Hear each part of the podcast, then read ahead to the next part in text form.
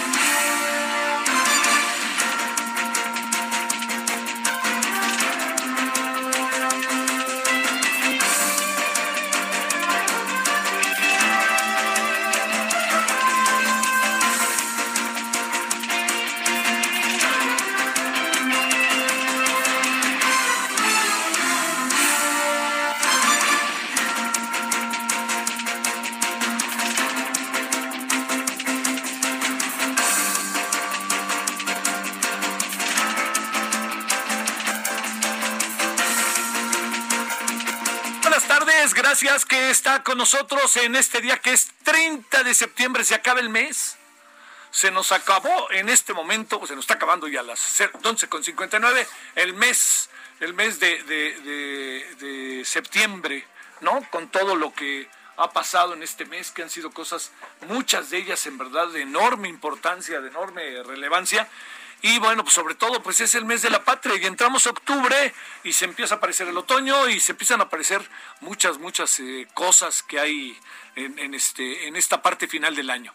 Bueno, le agradezco en nombre de todas, todos los que hacen posible la emisión. Estamos en el día, eh, le reitero, miércoles, mitad de semana y hay, eh, hay diversos temas que vale la pena detenerse. Mire, eh, el tema de la militarización, si deben de eh, o no este, extenderse las acciones como ha venido sucediendo eh, militares hacia eh, las actividades todas de la sociedad mexicana, han tomado la determinación de que no, que no se discuta y me parece que hay buenos motivos para el que no se discuta. La razón, una de ellas es, pues, el temor, ¿no? A la movilización, la, el coronavirus, etcétera, que además les viene muy bien. Yo al rato le doy detalles. Estoy en este momento enterándome realmente, quizá como usted, eh, y, quisiera tener más elementos como para poder emitir un juicio más preciso. Bueno, esto es lo primero. Lo segundo, que me parece muy importante, es que mañana, mañana es ese día importante en donde se decidirá eh, si la corte eh, este, si la corte sí o no no determina eh, lo que tiene que ver con el juicio a los expresidentes eh, déjeme hacer un, un conjunto de reflexiones, si le parece, para que tengamos como elementos, si a usted le parece que puedan ser, pienso yo, útiles para la formación de una opinión, ¿no? De una opinión que usted pueda armar, de un rompecabezas, ¿no? Que pueda armar. Una de las razones que me parece que tenemos que considerar es que eh, la prisa que trae el gobierno lo lleva en muchas ocasiones a, plantear, intentar o, colocar, si le parece, para decirlo de una manera, el tema del Estado de Derecho eh, cuestionable. Porque cuando hablamos de lo cuestionable del Estado de Derecho, hay variables que no se pueden perder de vista. En algunas cosas, pues hemos avanzado, ¿no? Pero en otras, al fin y al cabo, uno reconoce que hay limitantes que el propio Estado de Derecho están eh, mostrando. Aquí el gran asunto es si a pesar de ello pasamos por encima del Estado de Derecho. Entonces, el cuestionamiento del Estado de Derecho solo vale en la medida de su reconstrucción. Pero que quede muy claro, también solo vale en la medida en que uno lleva a efecto actos que fortalecen el Estado de Derecho. ¿Qué quiere decir? Yo me apego al Estado de Derecho, a pesar de que entiendo que el Estado de Derecho no, no, no, no da para muchas de las cosas que eventualmente yo quisiera, ¿no? Por ejemplo, el propio presidente. El presidente quiere que enjuicien a los expresidentes y manda una pregunta que no cumple con el marco del Estado de Derecho, no cumple con la Constitución, rompe normas de la Constitución. Pero el presidente dice, no, no es cierto, yo no veo por qué no cambia el Estado y los derechos humanos. Y el presidente no, no tiene razón. Yo entiendo, créame, a mí no se me puede señalar de que yo ataco al presidente, pues todo lo contrario, no digo, no no todo lo contrario, yo creo que merece la crítica, pero el presidente pues es un personaje central de la vida del país, pocos como ahora, que pues eh, también es susceptible de la crítica. Él como muchas instancias de la sociedad, yo diría que todas son susceptibles de la crítica, como es susceptible la crítica el trabajo que su servidor hace. De eso se trata. La clave del asunto son los tonos, las intenciones, y las formas en que se hacen. Y es ahí en donde creo que todos tenemos abiertas diferencias y reconocemos e identificamos a las mismas. Pero, va de nuevo, ¿qué hacemos con, esta, con, con este consenso social que ha llevado a normas, reglas, leyes y a una constitución? ¿Le hacemos caso o no le hacemos caso? ¿Por qué? Porque los que hoy gobiernan dicen, no, no, eso no está bien, ¿eh? así de fácil. Yo no creo que esté bien. Yo creo que aquí hay muchas formas que son, no son como dice este, eh, la Constitución y este, vamos a ver si son democráticos o no. No, no, no creo que tenga mucho sentido, la verdad, que, que se coloque en la, en la tesitura de la democracia, el, sentido de la democracia a través de lo que está, eh, de, que el presidente plantee eh, afirmaciones que calan en el grueso de la población calan entre sus seguidores que son vehementes, furibundos, y que digan, ya ven, no, no, pues la Corte está equivocada. No, no, no, espéreme, no, no, no, no voy a salir en defensa de la Corte, que, que la Corte necesita defensores, hombre, la Corte vale pese, pero lo que sí le digo es, hoy algo que no podemos perder de vista es que el sentido del trabajo que hace la Corte es la, ser el garante de la Constitución. Si la Constitución dice una cosa u otra cosa, pues ahora sí que la pelees en otro lado, ¿no? Pero no es con la Corte, así de fácil. Entonces, lo que sí le planteo como un hecho, en verdad se lo digo fundamental, es que hoy las cosas como se están dando en el país requieren, no hay duda, revisión de las leyes, pero la aplicación de las leyes que hoy tenemos y que llegamos a ellas por un consenso. Me inquieta muchísimo que mañana, que apunta todo a que se diga finalmente que hay un, ¿cómo, cómo fue? Que, que, mañana apunte todo para que se diga, existe una eh, condición, que existen condiciones que impiden la eh, consultas sobre el juicio a los expresidentes y que entonces el presidente López Obrador salga verdaderamente enojado, ¿no? Y que diga, claro, ya ven, se los dije, la corte son tales por cuales. Y entonces en una semana tenemos a una serie de manifestantes, ahí está la corte, está vendida, que no sé qué, que son los furibundos este, morenistas y López Obradoristas. Yo creo que por ahí no va. Yo creo que el presidente debe de atemperar los ánimos. No estoy diciendo que se cruce de brazos pero tiene que atemperar los ánimos. ¿En qué sentido? En el sentido de que haga ver que hoy tenemos estas reglas, estas normas, estas leyes, y son las que nos rigen como sociedad. Y bajo la perspectiva de que nos rigen como sociedad, pues son esas normas, reglas, leyes, constitución, que son las que nos dan sentido de organización y de aplicación de todo lo que vivimos. Entonces, todo indica no, que, no, no tengo, la verdad que no he platicado con ningún integrante de la Corte y mire que conozco a varios, pero todo indica que los ministros de la Corte, ministras de la Corte, mañana van a decir no a la consulta con base en el trabajo del ministro Luis María Aguilar. A ver, no, no, no agarremos a la Corte, ya sabe, a jitomatazos. La Corte va a acabar decidiendo lo que en función del conocimiento, de la aplicación, de ser el garante de las leyes, va a aplicar y le va a decir al presidente, pues usted es el presidente y la verdad que le votaron 30 millones por usted, sí, pero esta es la constitución que nos norma. Es la misma constitución que a usted le permitió ser presidente de México. Entonces, yo diría que es muy importante que mañana tengamos, que, que, digamos, la reacción ante lo que va a pasar pueda ser constructiva. El presidente ya, no sé si anunció o amenazó de que mañana iba, eh, en función de lo que se decida mañana, va a mandar una reforma constitucional, ¿no? Para el tema de las consultas. Y también hay algo, le están haciendo demasiado coro acrítico los personajes que están cerca del presidente porque ellos son incluso los que le dijeron claro que se puede, ¿no? Pues, a lo mejor le dijeron que no, no se puede, y el presidente está ahí en una situación medio perversa, dijo, pues se puede o no se puede, amándolo y a ver qué pasa. Si es así, híjole, estaría, pues bueno, estaría terrible, pero pues, cabe la posibilidad. En suma, eh, mañana veremos qué pasa. Mañana veremos qué se dice respecto al juicio contra los expresidentes. Yo sé que más de alguno ahí me ha de estar diciendo, claro, tú lo que no quieres es que los enjuicien ni madres, hombre.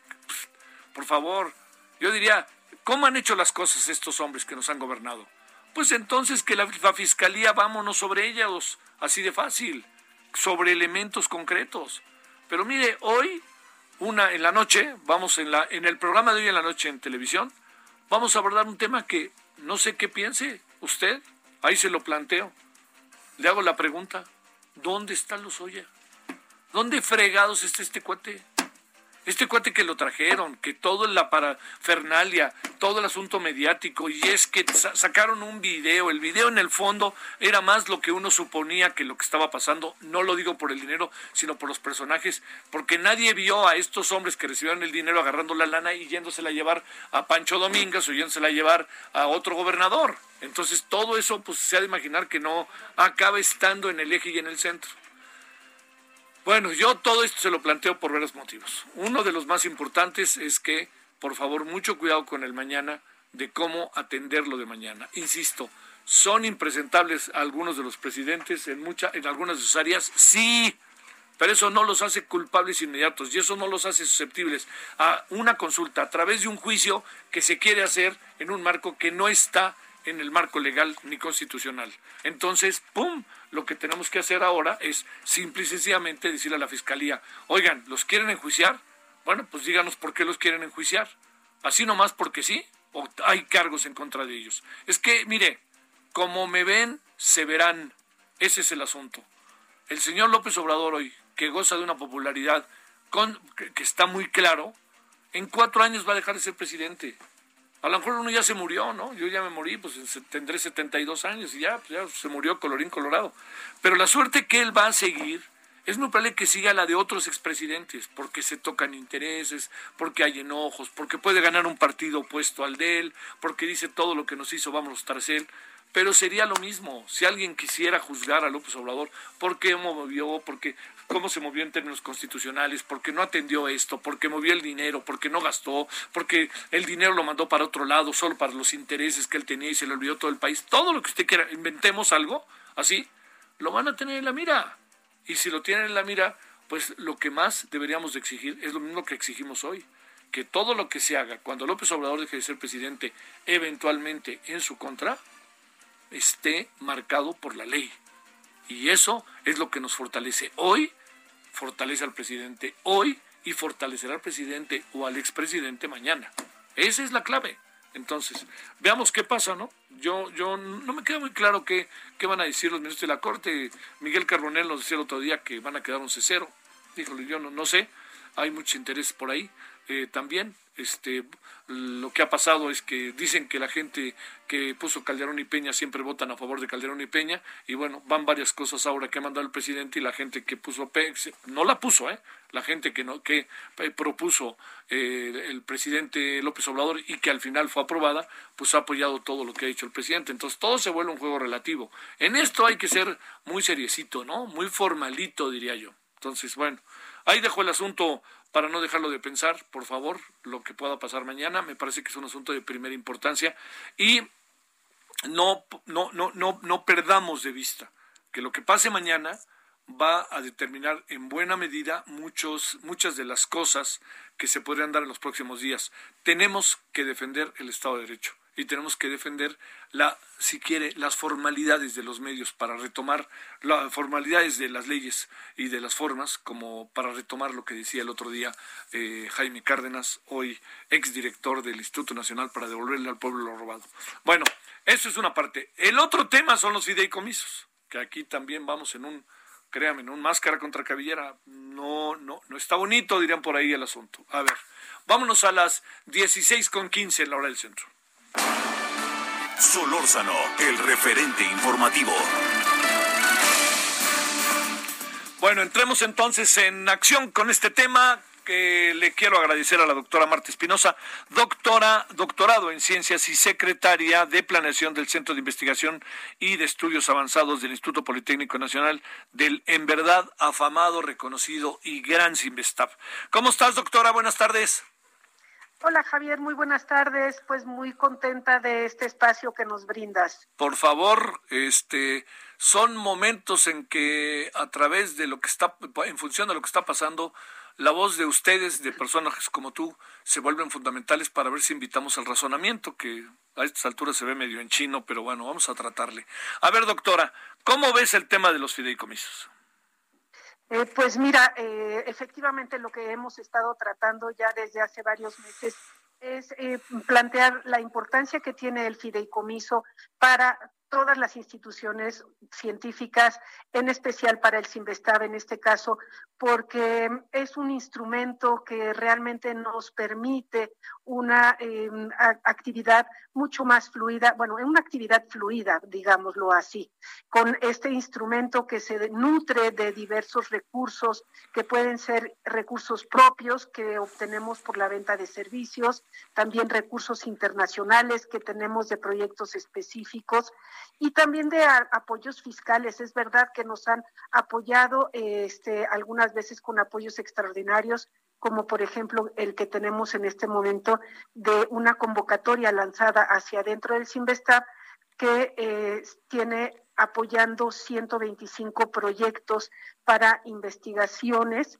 que están no, solamente se llevan a cabo para eh, llevar adelante los proyectos, sino también para graduar a nuestros estudiantes, ¿no? Ajá. A ver, déjame plantearte eh, en qué, digamos, cuál podría ser la mejor manera de entrarle al asunto en función hablo de, los científicos, pero sé que tú estás al tanto también de lo que pasa en el cine, en eh, desastres naturales, en toda una serie de áreas en donde los fideicomisos se convertían o se convierten en, en una como en una tendrían diversas funciones, gente que pone lana para que se hagan las cosas, autogeneran recursos, todo eso. ¿Cómo, cómo podríamos colocar en su justa dimensión el tema? Eh, aunque, doctora, temome que, que no es que sea tarde, sino más bien es que hay una sin razón en la decisión que casi seguro se va a adoptar. Pero a ver, ¿dónde llamamos la atención de los legisladores de, para que se den cuenta del presidente mismo? Eh, yo creo, Javier, que hay dos eh, argumentos muy importantes. Uno es que uno de los principales eh, razones de eliminarlos es para enfrentar el problema de salud que tenemos en este momento que es mundial. En ese sentido, este argumento, ok, me parece muy bien. Deje nuestro fideicomiso para que podamos continuar con los 62 proyectos que tenemos ahorita trabajando en favor del COVID-19 y de la infección por el virus SARS-CoV-2. Son 62 proyectos que involucran a 151 investigadores y en el que participan cerca de 500 estudiantes. Déjenos hacerlo y van a cumplir con el fin que ustedes quieren de atender este problema de salud. Ese es eh, el primer argumento que yo le diría al señor presidente. El número dos que dicen es que son recursos oscuros. Ahí yo le diría, al señor presidente, nuestro fideicomiso está auditado, recontraauditado y superauditado y lo invitamos a que si quiere poner una auditoría más está bien, no tenemos ningún problema porque no tenemos nada que esconder. No hay nada de oscuro en el nuestro y en muchos otros fideicomisos Antes, al contrario, cuando se crean, Javier, las reglas son tan claras, las reglas son tan específicas que es difícil cambiarse para algún lado para alterarlo. Pero adelante, está abierto nuestro, nuestro fideicomiso, nuestras reglas de operación son totalmente transparentes y todas las auditorías que ha tenido, todas han sido favorables. Son los dos argumentos que yo le diría, señor presidente, las dos causas por las que quiere eliminarlos no se cumplen. Este, por favor, mantengamos ese fideicomiso. A ver, esta idea de que a pesar de que se pudieran retirar los fideicomisos, se van a retirar, yo creo que lo sabemos, ¿no, Marta? Pero bueno, este, esta idea de que se van a retirar, pero que habría, se mantendrían recursos, ¿qué, eh, sirve de algo, no sirve de algo o qué es lo que sucede? Eh, no, pues realmente lo que necesitaríamos es un instrumento muy parecido para eh, lograr dar el salto multianual para hacer nuestras investigaciones, Javier. Todos sabemos que el año fiscal es un año muy distinto al año calendario y que los años este, científicos son muy distintos al fiscal y al calendario. Nosotros tenemos, necesitamos esa posibilidad de poder alimentar a nuestros animales de experimentación que están, por ejemplo, sujetos a tratamientos crónicos para estudiar enfermedades eh, importantes para la salud de, de, nuestra población. Necesitamos que nuestras células tengan todo el tiempo el, CO2 que las mantiene vivas, que podamos ir y eh, llenarles con, em, nutrientes para que no se mueran. Y hay muchos proyectos que necesitamos cumplir para poder eh, cumplir con el primer mandato que tenemos, que es la formación de recursos humanos de alto nivel. no podemos decir, sí, perdón. Adelante, adelante, perdón, Marta. Adelante. No podemos detener los trabajos de los estudiantes que apenas tienen un año de experimentación para hacer sus proyectos de maestría, no podemos detenerlos en el año fiscal eh, entonces, eh, realmente el perjuicio de eliminar el fideicomiso es enorme para instituciones como el Chimbestá. Sí, pues sí. A ver, déjame plantearte el, tema que tiene que ver con, eh, digamos, con, la presencia de CONACIT, que CONACIT, hasta donde yo alcanzo a ver, es un animador importante para justificar la terminación de los fideicomisos. ¿Qué piensas de esta parte? Bueno, por un lado a mí me sorprende em, que el CONACID no haya em, hecho también levantado la, mano en este sentido, pero CONACID parece haber pactado hacia adentro de ellos juntar todo en un solo fideicomiso. En eso, en ese sentido, ellos contarían con un instrumento que sería manejado desde la dirección de CONACID que nosotros no tendríamos. O sea, ellos sí mantienen un fideicomiso, sí mantienen esta flexibilidad para poder acomodar las distintas necesidades de investigación en el país, más a nosotros nos quitan el único que tenemos. Y ahí esa sería la, enorme diferencia. Acaba de haber hace como a la una y media de la tarde, por ahí así, una conferencia de prensa de la comunidad cinematográfica y está en lo mismo, ¿no? Decía Mónica Lozano, la presidenta de, de, la, de la industria decía el domingo en la entrega de los Arieles, oigan, nosotros no somos los enemigos. Así es, somos eh, los copartícipes de formar este gran país. Sí, este, ¿no le importará la ciencia o estamos en este estereotipo de la ciencia este neoliberal y esas cosas? ¿Qué piensas? Pues que no existe la ciencia neoliberal, la ciencia es ciencia y se basa en el conocimiento científico y en la evidencia, eh, en donde todo es objetivo y donde todo se analiza. Entonces, no hay de, una ni de otra. Yo eh, creo que ese es un, eh, pues no sé, un calificativo que tiene otras razones para establecerse, más no las razones científicas. Bueno, Marta, este, pues sigamos sumando y sumando y sumando todo lo que podamos opiniones, ¿no? Para, para ver si, como luego se dice en el fútbol, el último minuto también tiene 60 segundos, ¿no? Ojalá podamos este, llamar la atención de los legisladores, pero se ven tan, este, decía un, un colega tuyo, es una directriz del presidente y andan cuidando su chamba. Pero yo creo, Javier, que en el fondo eh, Esperamos sí poder mover las conciencias de los diputados para decirles es que eh, la responsabilidad que tienen en sus manos, en su voto, es enorme, enorme para producir eh, para permitir un avance brutal en México o un retroceso eh, nunca visto antes. Entonces, creo que ahí esperamos poder mover conciencias. Nuestros estudiantes han hecho una eh, serie de videos con reacciones muy interesantes en donde defienden sus proyectos y sus trabajos. Te mando un gran saludo, doctora Marta Espinosa. Un gran abrazo, Javier. Gracias, como siempre. Tú cuídate mucho, por favor. Gracias. Nada más, doctorada en ciencias y secretaria de Planeación del Centro de Investigación y de Estudios Avanzados para el Instituto Politécnico Nacional y para el país, una institución en donde vienen de todo el mundo a estudiar, ¿eh? Me consta, la conozco, es del Poli y es de este país. Pausa. El referente informativo regresa luego de una pausa. Heraldo Radio, la HCL se comparte, se ve y ahora también se escucha.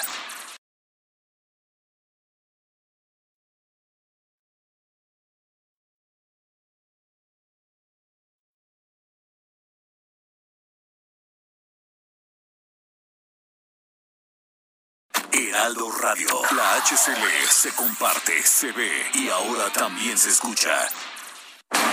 Estamos de regreso con el referente informativo.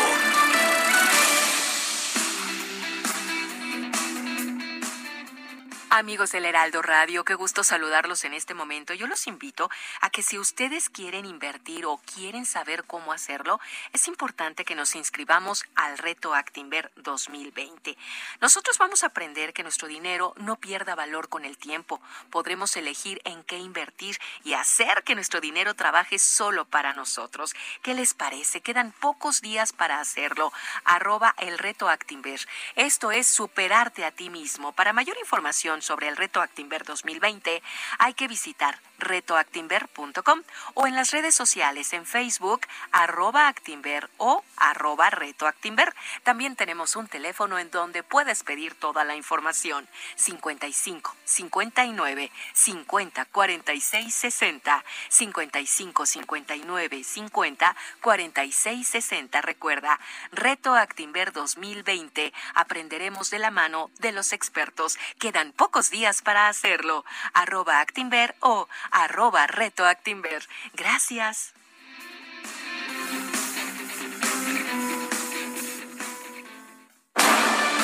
Solórzano, el referente informativo.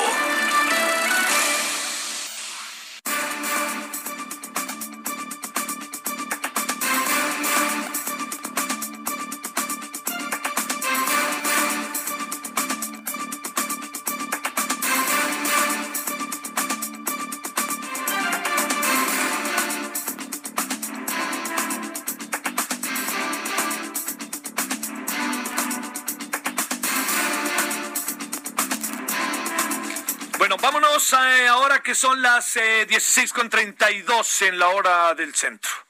Eh, bueno, eh, digamos, eh, a ver, entrémosle a dos asuntos. Uno que, que es estrictamente guanajuatense. ¿Qué pasa en Guanajuato? O sea, porque dijeron, ya agarraron a este al marro y ya tenemos todo arreglado. No, pues no fue así, pero bueno, ese es uno de los temas. Pero el otro tema es también cómo puede ver un doctor en historia por el CIESAS y miembro del Sistema Nacional de Investigadores de México la decisión de desaparecer 109 fideicomisos. Bueno, empecemos por esto, que lo retomamos ya de la doctora Marta Espinosa. Luis Omar Montoya, ¿cómo estás, Luis Omar? Hola, ¿cómo estás, Javier? Muchas gracias, todo bien, un abrazo. Para ti, gracias. A ver, déjame plantearte lo primero para antes de ir a lo guanajuatense.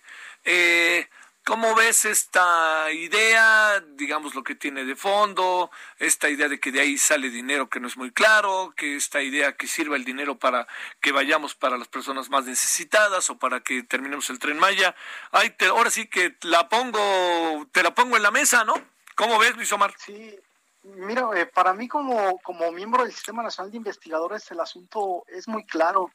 Es decir, eh, es ineludible que, la desaparición de esos fideicomisos va a, desde luego a generar pues muchas cuestiones negativas y va a perjudicar a instituciones como el CIDE, como el CINVESTAP y como el propio CIESAS porque son espacios académicos de alto nivel que dependen de esos fondos para sostener proyectos de investigación.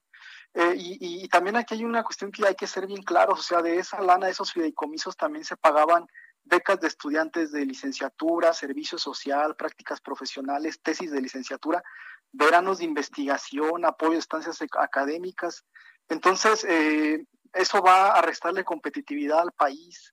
Eh, me queda claro, por supuesto, que el gobierno lo hace porque ve en, los científicos y en los artistas también, eh, pues ve, a la oposición, ve a, a los pensantes y evidentemente estos desplegados que, que, han salido a lo largo de este año firmados por científicos, académicos, artistas, pues lógicamente no le cayeron nada bien al presidente de México. Entonces eh, yo lo veo claramente con un fondo político, que claro, los legisladores de Morena argumentan, dicen, no, es que hay opacidad, es que esos fideicomisos los gobiernos de los estados los usaban a discrecionalidad.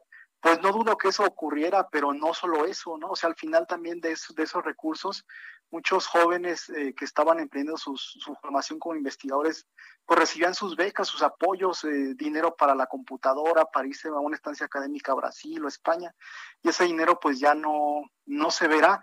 Eh, hoy precisamente por la mañana escuchaba una entrevista que le hicieron a Mario Delgado, y entonces él argumentaba, no, pero es que el hecho que desaparezcan los fideicomisos no significa que no va a haber dinero para, para apoyos Claro, seguramente habrá cuentagotas, ¿no?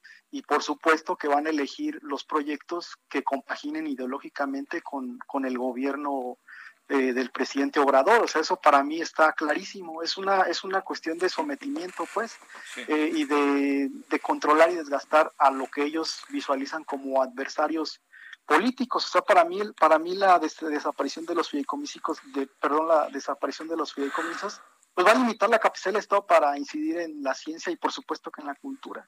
Entonces, cuando pienso yo que en este momento de pandemia justamente se debería hacer lo contrario, invertir en ciencia y en cultura. La razón, pues claramente para mí, pues es política. O sea, para mí con la medida el presidente de México lo que busca es controlar a la parte más crítica de la oposición, según su discurso, que son los científicos y los artistas. ¿Qué va a venir con esto, Javier? Pues seguramente una fuga de cerebros, que ya se estaba, ya estaba sucediendo desde el principio del, del, de este sexenio. Yo sé de colegas investigadores que se fueron a Sudáfrica, se han ido a Australia, por supuesto Estados Unidos, entonces esto lo que va a generar es que se va a agravar la, la, crisis, pues, eh, digamos, eh, intelectual científica, pues, del país. Y hay que también ser muy claros en esto, Javier, porque luego la sociedad lo, lo desconoce, lo ignora, y, lo, y el gobierno no lo menciona. Para que tú llegues a ser doctor, de una institución, centro de investigación o de una universidad extranjera, e incluso estando en un centro de investigación como el CIESAS, los programas son de, alta calidad porque de los cuatro años que dura el posgrado, tres años te vas al extranjero y estás en varias universidades, en fin. ¿Cuánto se invierte de dinero eh, para formar a cada doctor? Son millones eh, de pesos ya sumados entonces esa inversión en dónde va a quedar si le estás cerrando la puerta eh, a, espacios laborales o estás cancelando proyectos. Esas personas se van a ir del país. ¿Cuánto dinero va a perder México como nación de esas inversiones? O sea, no solamente lo que está por invertirse, sino lo que ya se invirtió. ¿Y cuánto tiempo como nación te va a llevar volver a formar investigadores para que cubran esos espacios? Porque el gobierno de Morena en algún punto se va a ir y llegará otro, pero el país se va a quedar con, estas falencias, pues, porque va a ser un daño eh, obviamente va a tardar mucho tiempo en que el país se, recupere de ello. Y claro, este gobierno, pues, federal, todo, digamos, lo justifica en tanto la opacidad, la corrupción, que uno no, no ignora y no dice que no exista, claro que existe, ha existido, ¿no? Que los, los eh, concursos de oposición en las universidades la mayoría de las veces están sesgados y están obviamente pues eh, no, no hay claridad pues en los procesos, meten a sus cuates, por supuesto, eh, pero más allá de eso, de lo que uno es consciente como investigador, pues son fondos que se requieren, que se necesitan para proyectos y que al final, eh, a las circunstancias del país, pues con las carencias que tenemos, pues son fondos que funcionan y que se requieren pues para la investigación. Oye, este, se, me, me dice un, un cibernauta, ¿no? Como se dice, este Luis Omar me dice algo que me llama la atención, me plantea ahí en Twitter, y no es quitar recursos, es cambiar el instrumento de administración, dice Neftalí Martínez. No, definitivamente es quitar recursos, o sea, eh, lo, planteado por los legisladores de Morena, eh, no solo por Mario Delgado, sino por otros, es que ese dinero no va a desaparecer. O sea, van a desaparecer según ellos los fideicomisos, pero la lana se va a mover de otra manera. Pero, pero el punto clave ahí es que, o sea, yo no, no dudo que aprueben algunos proyectos, pero esa, esa aprobación va a ir condicionada por, digamos, una simpatía ideológica con el régimen en, turno. Eso es claro y evidente. O sea, lo que están buscando es quitar el control, pues, para ellos tenerlo y decidir a quién se lo dan o a quién no se lo dan, dependiendo de las simpatías o no que tengan. Eh, el asunto de eso de las de las etiquetas pues de los fideicomisos es más complejo de lo que a, simple vista pues parece a la vista a la vista del ciudadano eh, obviamente como todos los gobiernos pues van a generar una narrativa que les beneficie, nunca van a, decir las cosas como son. Ahora, apelando a la realidad, pues hay que estar conscientes que estamos delante de una mega crisis económica, entonces dinero de dónde va a haber, no, no lo van a poder restituir evidentemente, ¿no? Y no solamente son los científicos, también son los artistas, son los cineastas, ¿no? Eh, que algunos eh, eh, miembros de la ciudad cuestionan, bueno, es que la calidad de las películas de tal actor o tal, bueno, eso es discutible y cuestionable, pero el asunto es que no va a haber recursos para que, para que se genere trabajo. Entonces, en el caso científico específicamente a México le va a generar un, retraso, pues, eh, y, va a llevar muchísimos años el poder salir de esto, porque se van a cancelar los proyectos de CEP con ACID, eh, va a haber problemas también con el PRODEV, o sea, los proyectos que mantiene el Sinvestab, que son científicos, es ciencia dura, dura, porque también en las redes sociales se maneja eso, no, que pseudocientíficos, que tal, y no es, no es así, o sea, hay de todo, por supuesto, ¿no?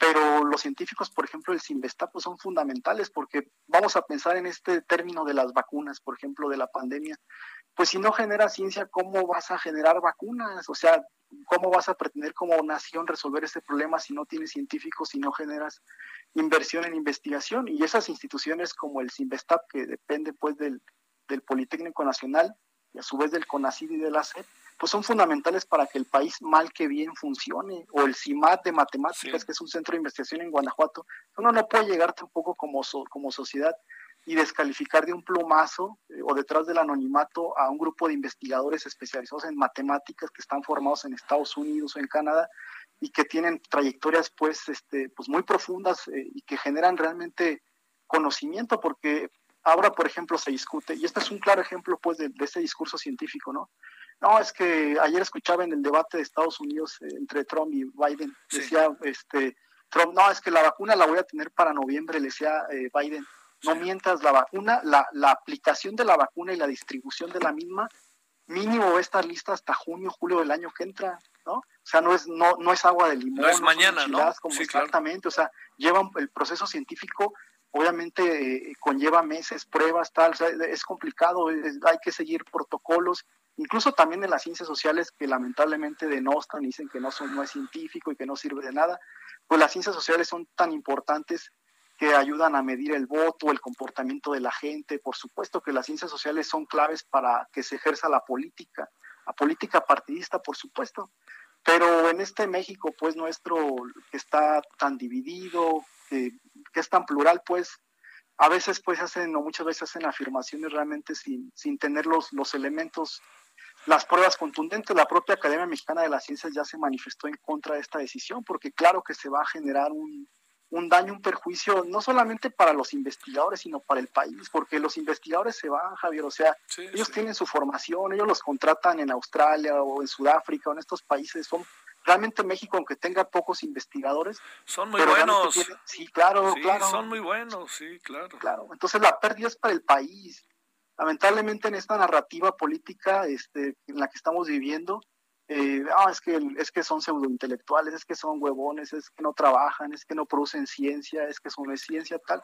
Pero la mayoría de las veces se generan esos, esos, esos discursos pues desde el, desconocimiento total de lo que realmente es ciencia o no es ciencia, porque yo te diría, por ejemplo, que pertenecer al ESNI no es fácil, o sea, hay, hay que, te evalúan cada tres años, hay que entregar siete productos mínimo, tienes que entregar libros publicados, editados por editoriales extranjeras, dirigir tesis, hacer docencia, entregar artículos en inglés, o sea, no es, no es, no es sencillo y, tres años para que te evalúen es muy poco tiempo.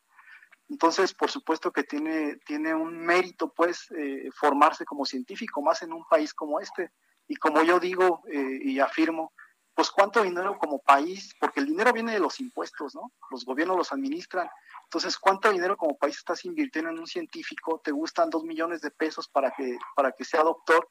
Para que esas inversiones las dejes ir y, que esos, esos cerebros, esos, esos científicos se vayan a trabajar a Estados Unidos o a Canadá porque aquí no encontraron espacios, pues a mí me parece que para el país son pérdidas, incluso si lo queremos ver solamente en términos económicos, ¿no? Sí. Bueno, a ver, entremos, si te parece, eh, Luis Omar, al tema Guanajuato. Este, Hablamos el otro día con el gobernador y dijo, pues esto está mejorando y el presidente dice, ya ven, ya no hay huachicol. A ver, ¿en qué estamos parados, eh, mi querido Luis Omar? Híjole, está, está bien difícil. Eh, mira, te comparto cuál es mi, mi lectura, Javier. El sábado 26 del mes y año en curso se oficializó el descubrimiento de ocho fosas clandestinas en las faldas del Cerro de Arandas en Irapuato, Guanajuato. Sí. Eh, a tu encuentro y sembrando comunidad, colectivos de búsqueda de personas desaparecidas fueron quienes concretaron los hallazgos a orillas de la presa del Conejo. Ese mismo día, la Fiscalía General del Estado de Guanajuato, la Comisión Estatal de Búsqueda y cuerpos policíacos exhumaron los restos. Es relevante precisar que el pasado 3 de junio del año corriente se publicó la ley para la búsqueda de personas desaparecidas en Guanajuato establece la institucionalización del derecho que toda persona tiene a ser buscada.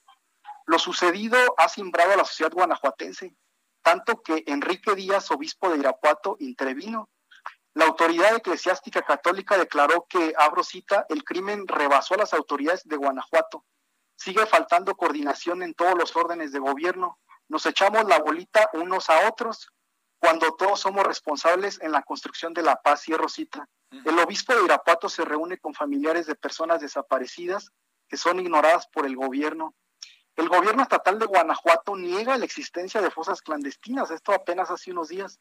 Estamos delante de un problema de orden semántico, la lingüística como herramienta política. Hay un cambio en la narrativa gubernamental.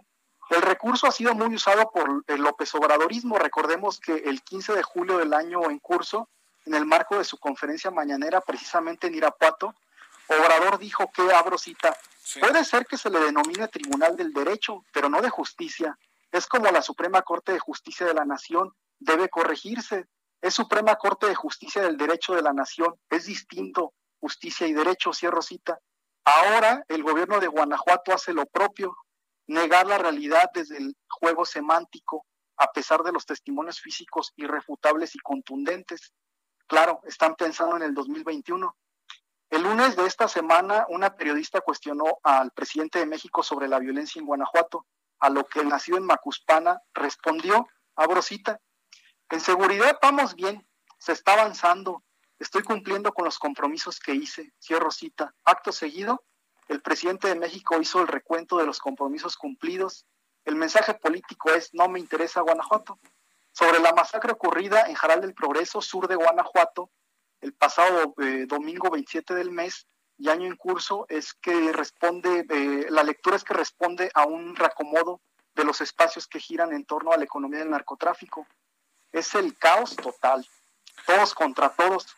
Posiblemente para finales de enero próximo se tenga más claridad sobre la nueva configuración que asuma el negocio transnacional del narcotráfico en Guanajuato, sin restar importancia a lo acontecido en Jaral del Progreso, Guanajuato, que es por supuesto demasiado grave, el centro de la narrativa está en Irapuato, con el hallazgo de las fosas, algo inédito para Guanajuato.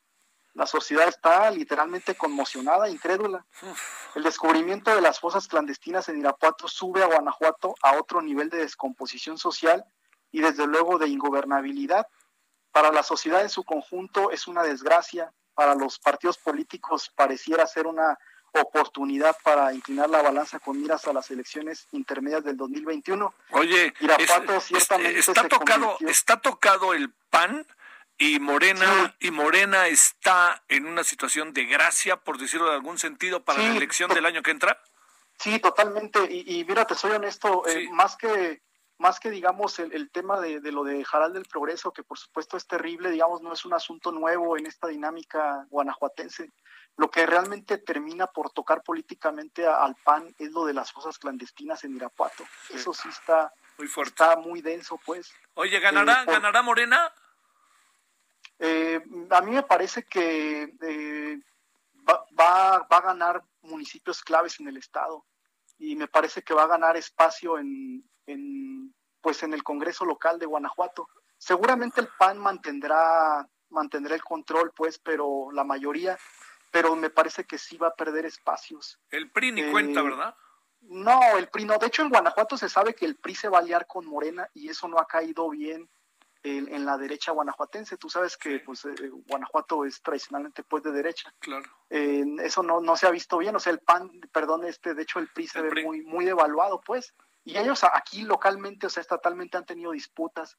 Eh, traen ahí la rebatinga por el control, incluso traen demandas internas para ver quién se hace pues de la, de la coordinación estatal pues de, del partido del PRI. Entonces, eh, tiene algunos elementos muy interesantes el PRI. Por ejemplo, en Irapuato tiene una regidora que se llama Karen Guerra, tiene un perfil muy bueno, pero en este momento no tienen un proyecto político como tal, o sea, Sí, están que muy los, que los colocara, claro. Exactamente, y, y el PAN, a pesar de que va a perder espacios, eh, el hecho de que le negaran el registro a México Libre, pues lo vino otra vez a, digamos, a, a fortalecer, porque esas personas que estaban pensando en irse con el partido de Calderón, pues lógicamente se van a regresar al PAN, ¿no? Entonces aquí la clave también para el PAN, pienso yo, es que tenga la capacidad de reacomodar esas piezas y de aprovechar esos elementos valiosos que estaban eh, con Calderón y que podrían ser muy bien capitalizados por el PAN, pero el, hay, yo veo un problema desde hace varios años en, en, en el PAN de Guanajuato, Javier, y es Sí. que yo veo que los panistas, y conozco a varios de ellos, eh, incluso algunos de ellos fueron mis alumnos y hoy son diputados y tal, es que no maduran lo suficientemente en términos intelectuales y políticos y los meten ya a la arena política. Sí, no, no. Entonces- los colocas. entonces, Exactamente, entonces la sociedad se percata de eso porque sus discursos son muy, muy delgados, muy endebles, eh, sus argumentos no convencen, ¿no? Eh, entonces, eh, no es como aquel panismo de antaño, pues, ¿no? De Castillo Peraza, que eran intelectuales, ¿no? Realmente, pues. Eh, o incluso si pensamos en la derecha del propio José Vasconcelos, que fue secretario de Educación, ¿no? O Gómez Morín, que fue rector de la UNAM. O sea, esa parte que tenía la derecha, no hablemos del PAN, la derecha como tal, pues se fue como, se fue diluyendo. Eh, entonces, eso eh, me parece que le ha hecho demasiado, demasiado daño, pues, al PAN en Guanajuato. Y ¿Sigue, en Guanajuato, perdón. ¿Sigue habiendo huachicol? Eh, sí, de hecho, eh, se han, han registrado, pues, eh, el propio gobierno y los medios de comunicación todavía algunas tomas, tomas clandestinas, pues, ¿no? Pero yo entiendo que esta situación es, eh, es consecuencia, pues, del mismo, del mismo reacomodo. Eh, y me parece también que aquí hay que entender que no es, la gravedad no es solamente lo que está pasando, sino lo que pasó, es un poco lo que va a suceder en unos meses con el tema del COVID, Javier. Van a, empe- empezar a aparecer las verda- verdaderas estadísticas de los muertos y hasta ahí nos, vamos, nos va a caer el 20. Es un poco lo mismo lo que está pasando, la violencia que, que arrasó Guanajuato y las evidencias que ahora están saltando a la vista, que por supuesto, aunque se ha pasado, como bien lo demuestra López Obrador cada, cada mañana, pues la historia termina pesando en el presente. O sea, de muchas Sí. maneras el pasado es presente y, y mueve, eh, digamos, la influye en la estrategia política. Sí, sí. Entonces, eh, eh, esos problemas, claro, es que mira, Javier, lo que pasa es que Guanajuato sigue siendo un estado muy rural, entonces esas tomas de Huachicol y tal se generan justamente en esos espacios rurales. Esto, todo el sur de Guanajuato es rural, Jara del Progreso, Salamanca, Valle, entonces do- donde han acontecido estas, estas situaciones, pues, estas eh, lamentables pues sucesos. Entonces, las propias condiciones de Guanajuato como, como un estado, salvo el centro, que tú sabes es León, Celaya, Sí. Irapuato, en realidad todo lo al- alrededor es rural, tanto el norte como el sur. Sí, sí, sí. Entonces esa propia condición geográfica, eh, que es, es un, es un estado pues lleno de rancherías, por ejemplo, Pénjamo, que es el municipio más grande, pues está configurado por puras rancherías. Pues sí. Entonces, obviamente eso, eso, esa condición rural pues facilita pues también el surgimiento de, de, de este problema pues de las tomas clandestinas. Entonces es muy complicado pues como acabar con el problema de raíz, porque la propia condición geográfica te lo impide. Bueno. Te mando un saludo, Luis Omar Montoya Arias. Muchas gracias. Un, una- un abrazote, si me permites una Sí. última, un último comentario, mira, eh, solamente para cerrar. eh, eh, fíjate que ayer, en el debate de Joe Biden y Donald Trump Sí. por la presidencia de los Estados Unidos, eh, el candidato demócrata sentenció, y, es muy breve, eh, abro cita, la economía no puede estabilizarse hasta que no se distribuya y aplique la vacuna con el, eh, con, el, COVID-19. Sí, lo, que lo que sucederá hasta el verano del 2021, eso, eso fue muy claro Biden. También afirmó que cuesta mucho dinero abrir las escuelas y que octubre, noviembre y diciembre del 2020 serán críticos. El uso de las mascarillas debe ser obligatorio, dijo Biden. Para Biden la economía no, no podrá operar con normalidad en tanto no se resuelva mediante vacuna el problema del COVID, lo que sucederá según Biden hasta junio, julio del año que entra. Esto es importante porque aquí en México nos la pasamos picándonos los ojos, no o sea, mintiéndonos, ¿no? Que, ay, que, la, que ya va a salir no es cierto, ¿no? O sea, Estados Unidos lleva el termómetro. Te mando un abrazote, Javier, muchísimas gracias. Cuídate mucho y gracias, Luis Omar Montoya Arias. Gracias, doctor en historia por el CIESAS y miembro del Sistema Nacional de Investigadores de México, el SNI. Bueno, vámonos eh, a ir a una pausa. ¿Qué tenemos en la... ¿Sabe qué? Se murió eh, Kino, el creador de Mafalda. Un personaje, sí se lo digo, en verdad maravilloso, que yo creo que habrá que identificar y reconocer como quien a muchos argentinos, argentinas, como dicen algunos de ellos, les provocó, les ayudó a que leyeran, a que, a que aprendieran a leer y escribir. Qué cosa, ¿no? Muchos, eh, muchos, muchas, muchas personas, no solo en Argentina, pero particularmente en Argentina. Bueno, vámonos entonces, vamos a hablar de eso con Trino Camacho, vamos a tener a Trino que le va al Atlas aunque gane, este, y vamos a hablar también del deporte y los fideicomisos.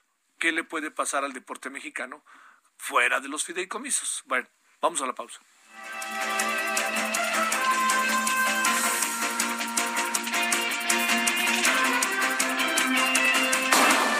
Referente informativo regresa luego de una pausa. Heraldo Radio, la HCL se comparte, se ve y ahora también se escucha.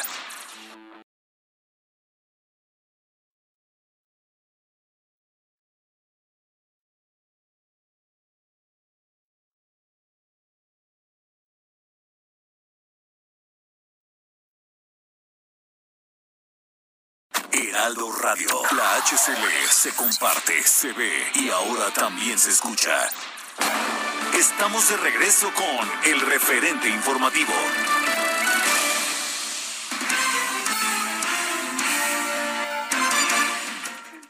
¿No será que en este mundo hay cada vez más gente y menos personas?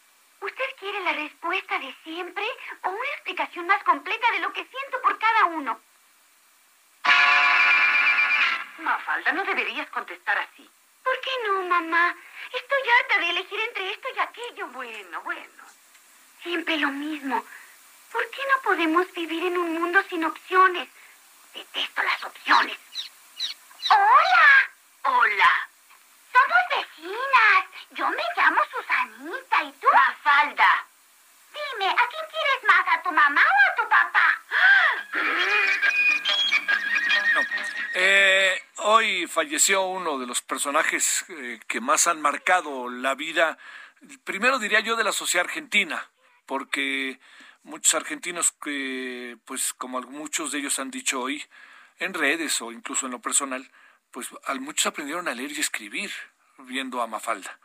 Hay un personaje que, que también tuvo una enorme influencia, un caricaturista destacadísimo, monero mexicano que es Trino Camacho, que además lo, lo conoció y estuvo cerca de él. hoy subió una fotografía muy entrañable en donde está él, está Quino y está eh, Eduardo del Río Ríos. Y le hemos pedido desde Guadalajara, que debe de estar en Guadalajara, encerrado, a la sana distancia, todas esas cosas que espero que esté cumpliendo, que esté con nosotros. Trino, ¿cómo te va? Muy bien, Javier, pero acuérdate que yo ya vivo de en Chapala desde Exacto. Exacto. Bueno, quise decir Jalisco, quise decir Jalisco y me falló. Guadalajara es todo el estado, para que me entiendas. Tienes toda la razón. Oye, ¿y qué? ¿Tienes vista al lago y toda la cosa? Tengo vista al lago y a la montaña, que es una cosa fantástica. Este, sí, la verdad es que he estado encerrado, pero este, eso es un, ¿qué, qué, te quiero decir? Para ti y para todo lo demás es una cosa terrible, para mí no y lo decía el otro día con Gis, los moneros nos pasamos encerrados. Lo terrible es que nos mandaron a los chiquillos ahí a la, a la, casa y entonces no lo soportamos, queremos correr. Oye, que vayan a jugar fútbol, ¿no? Oye, pero ya no vas a Guadalajara, vas poquísimo. Voy muy poco realmente porque estoy tan cerca de Guadalajara que sí, claro. es decir, es decir, estoy lo suficientemente lejos y cerca de los tapatíos como para no odiarlos tanto. Y, eso que soy tapatío, ¿eh? Sí, lo sé, lo sé, lo sé. Oye, a ver, déjame decirte, ¿qué, ¿qué? Digo, sé que es importante, muy importante para ti, para todos, pero para ti, hoy cuando vi esa foto en donde tú eras más joven y todos eran más jóvenes, me puse a pensar qué habrá sido esta foto en la vida de Terino, ¿no? Ha de haber sido esas fotos. Oye, es como sacarse una foto con el Pistache Torres o algo así.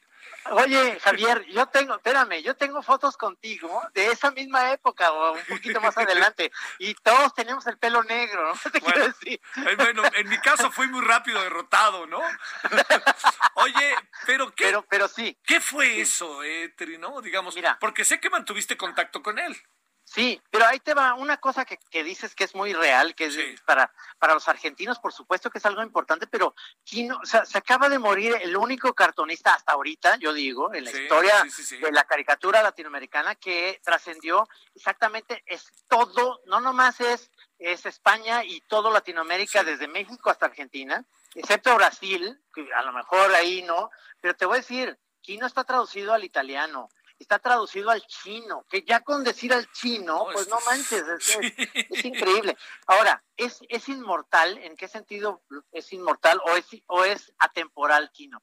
Porque hizo primero personajes sensacionales como Mafalda y, y que habla de niños, porque además tú sabes, Kino lo hizo esto como una especie de respuesta a Schultz, que hacía rabanitos, no sé por qué se llama rabanitos, pero en inglés es peanuts, este, de Snoopy, Charlie Brown, o, lo que tú quieras, pero con una niña y con unos personajes que tú sabes que a lo mejor en tu familia seguramente tuviste una hermana que era Susanita, un hermano Manolito y otro hermano Felipito, es decir, son personajes entrañables porque realmente hablan de personajes que son filosóficamente o sociológicamente entrañables porque no hay no hay nacionalidad. esos, esos niños pueden estar en Galicia, como pueden estar en, Nuevo León, como pueden estar en Chile o en, o en, en Argentina. Es decir, eh, eh, eh, acabas de poner un audio antes de entrar. La única cosa que yo, que, que sí pasa en la vida es, es decir, es mi decepción con Kino fue cuando fui a ver la película de Mafalda y entonces Mafalda hablaba como argentina y dije, a la chingada, no mames, habla como Argentina. Pero claro, porque cada quien en su mente tiene la voz del personaje en su mente. Y eso, por ejemplo, los Simpsons no lo sufren porque los Simpsons nacieron en la tele. cuando naces, cuando naces en una tira cómica, pues el ratero de las fábulas de policías y ladrones, para los tapatíos habla como tapatío y ocupo y ahora sí voy para acá. Pero para los, para los chilangos ¿Qué pasó, manito? ¿Qué pues, pasó, cuate?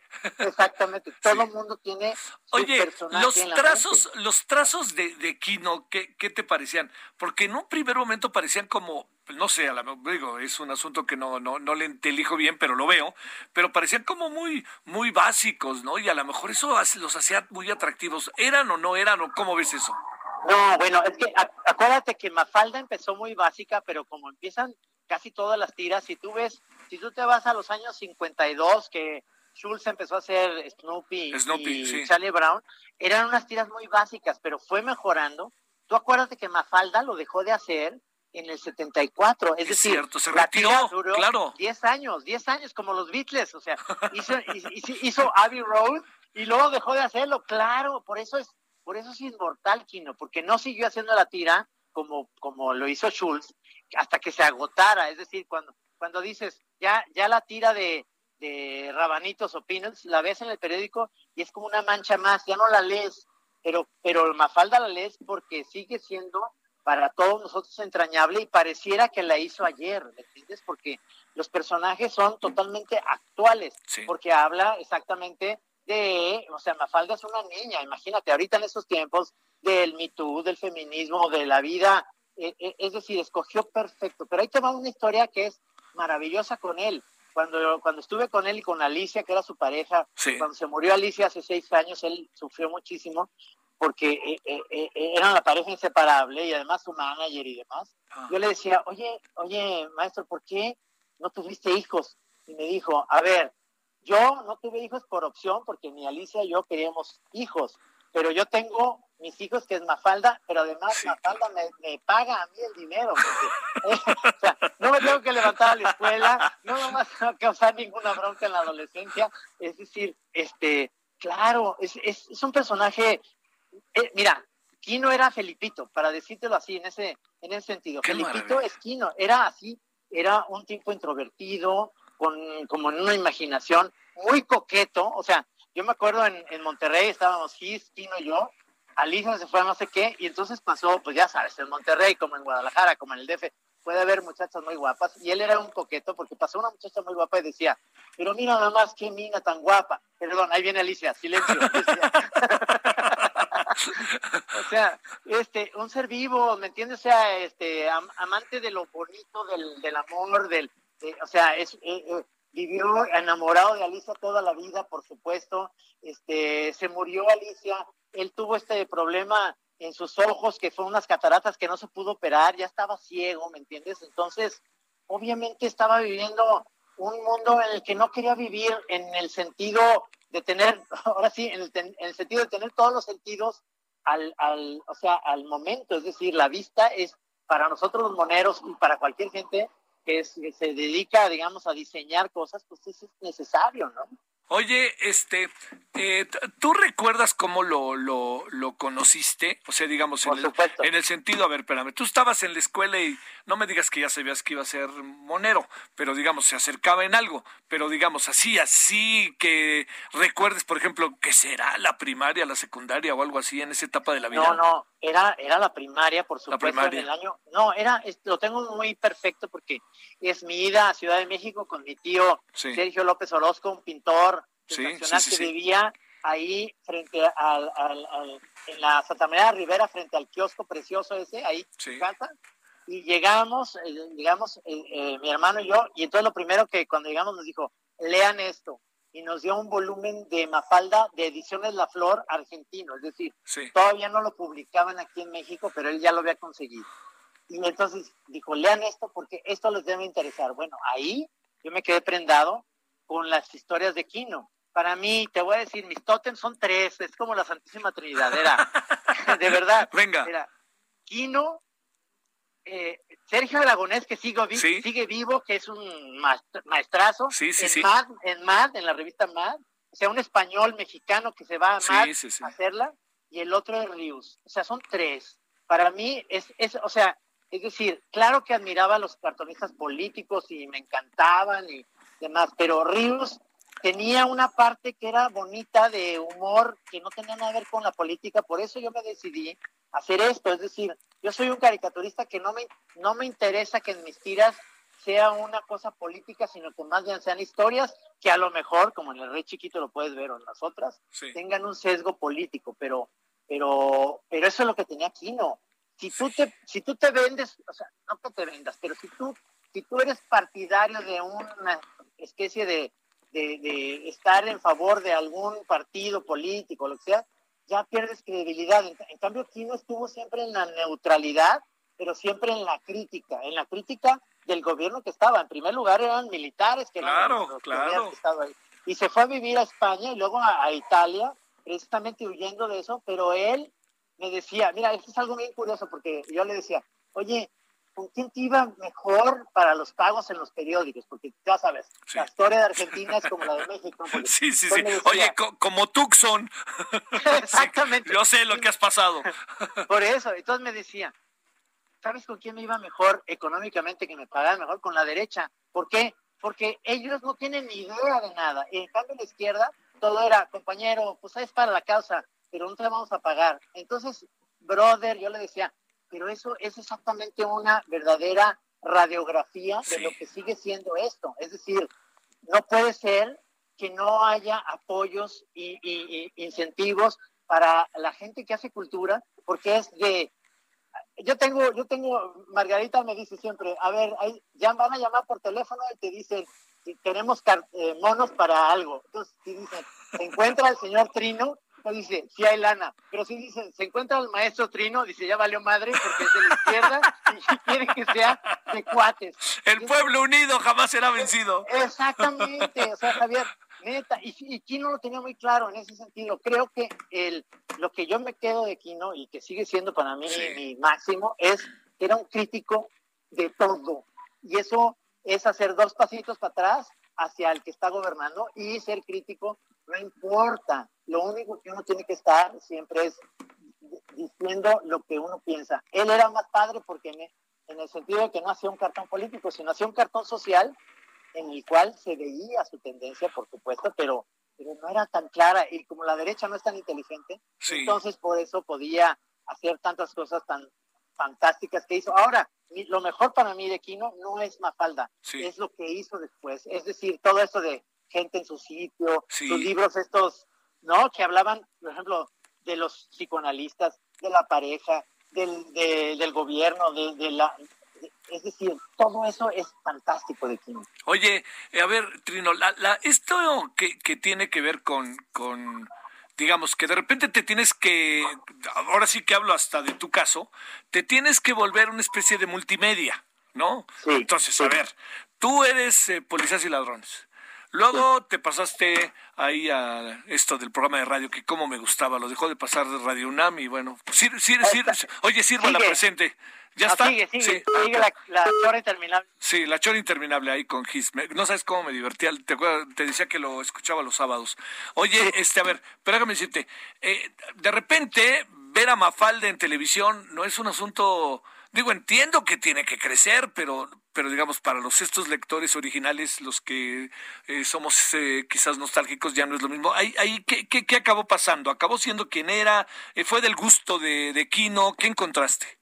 No, no era del gusto. No, yo lo platiqué porque obviamente tuvimos la charla después de haber hecho también nosotros la película del Santos. Y lo que pasa es que Kino también, como nosotros, decía que cuando pasas la tira cómica a a otra plataforma, en este caso el cine, que puede ser también eh, episodios eh, que podían ser, los, episodios de Mafalda podían ser una serie para, para cualquier plataforma. Ahorita, ya, llámese Netflix, Amazon o, o, iTunes o lo que quieras, tienen que hacer una adaptación a lo que sigue, porque, porque si te quedas realmente en el papel, este, no, no funciona, porque, porque lo que leíste en papel, lo tienes en papel y en tu mente y en tu en tu vida ya está, ya está como, como hecho. Entonces lo que tienes que hacer es darle una especie de, de, nueva vida y de nueva intención. Es decir, eh, a, nosotros nos pasó con el Santos y ya no nos va a volver a pasar ahora que hagamos la serie, que, estamos en eso, que es darle como una nueva vida que no tiene que ver con lo que leíste. Con lo que, claro. exacto, en el periódico, sino lo que, lo que puede ser el Santos como personaje. Yo creo que lo que le pasó a Mafalda en ese sentido es que es que ya estaba hecho 10 años perfectas, eran perfectas, pero ya no se puede hacer nada más porque Mafalda es Quino, ¿me entiendes? Quino tenía esas frases porque él, además, sociólogo, estudió eh, la mente humana en el sentido, o bueno, las, relaciones humanas en ese sentido, era un gran conocedor de esto. Él existía antes de los memes, acuérdate que antes nos mandaban mensajes que decían, para en este mundo me quiero bajar, era antes de los memes. De los memes. sí, claro.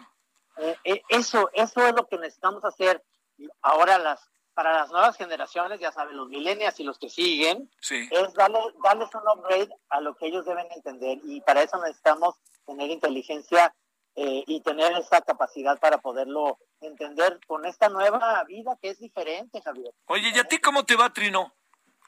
Mal, pero... Oye. Mira, mal porque, te voy a decir, porque Yajis y yo hacemos todo lo que hacemos, pero no hacemos monos, estamos haciendo, ya sabes, tele, estamos haciendo la Chora TV en, en YouTube, estamos haciendo radio, estamos haciendo podcast, estoy haciendo podcast para Netflix, estoy haciendo, y lo que menos importa es lo que hacíamos antes, que era el periódico. La gente cree que ahorita que publico las, las crónicas nacionales, el rey chiquito, las fábulas, creen que las estoy haciendo ahorita. ¿Y sabes qué? Son, son tiras de los años 90. Y entonces la gente cree que estoy hablando de López Obrador ahorita cuando estaba hablando de Cedillo. Por eso digo que la gente se recicla, que la vida recicla a todos los políticos, porque exactamente es lo mismo. Es muy raro. Y me va, y me va mal porque no hay manera de que publiques algo y que te paguen tus tiras porque ya nadie hace eso. Sí, es ciertísimo eso. Oye. Entonces tenemos que buscar otras opciones, es eso, es eso. Sí, oye, pero digamos, eh, visto a la distancia, de, digamos, el rey chiquito, todo eso fue, es, es un clásico, ¿no? Lo digo, cuando quiero, digo clásico, es, es un, un referente, ¿no? Y muchas nuevas generaciones seguramente lo están viendo. Pero también pienso todos esos doblajes, no, no, no, no, no, no permitir, no te permitieron desarrollar, por ejemplo, toda una, este, ahora sí que, perdón la expresión, todo un fondo de negocios o algo así, pues es que eran atractivísimos y luego los vi en muchos otros lados. Es que realmente lo que hicimos contigo y con Carmen cuando empecé a hacer yo esto de blanco y negro, después en Círculo Rojo, después en Ponchivisión con Andrés Bustamante, pues era algo novedoso en ese sentido porque, porque era algo que no se hacía antes, y era con series viejas, con, con eh, sobre todo cuando estuve con ustedes en Círculo Rojo, que me, que me prestaban imágenes de las películas del Santo, de Julio Alemán, era una cosa fantástica, pero, pero yo creo que es muy difícil ahora monetizar cualquier este, digo, todo el mundo busca contenidos, pero lo difícil ahora que me piden o que me dicen, queremos contratarte, pero queremos que seas político. Y digo, es que yo no hago eso.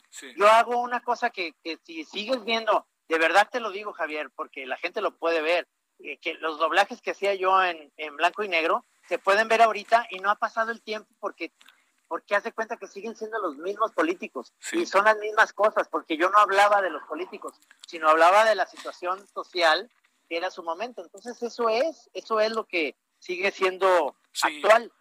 Oye, lo que sí veo, lo que sí alcanzo a ver es que, eh, digamos, eh, hay de todo, ¿no? Pero es cierto que los cartonistas o los moneros de repente sí han entrado, algunos de ellos muy reconocidos, respetables, pero sí han entrado en la militancia, ¿eh? Para un lado y para el otro, y eso no necesariamente nos hace bien y quizás ya no los vemos con la misma atención y, y no sé, incluso te diría yo con la misma simpatía en una de esas, ¿no? Por supuesto, pero ahí lo que ahí lo que yo veo es que realmente desde antes estaban ahí.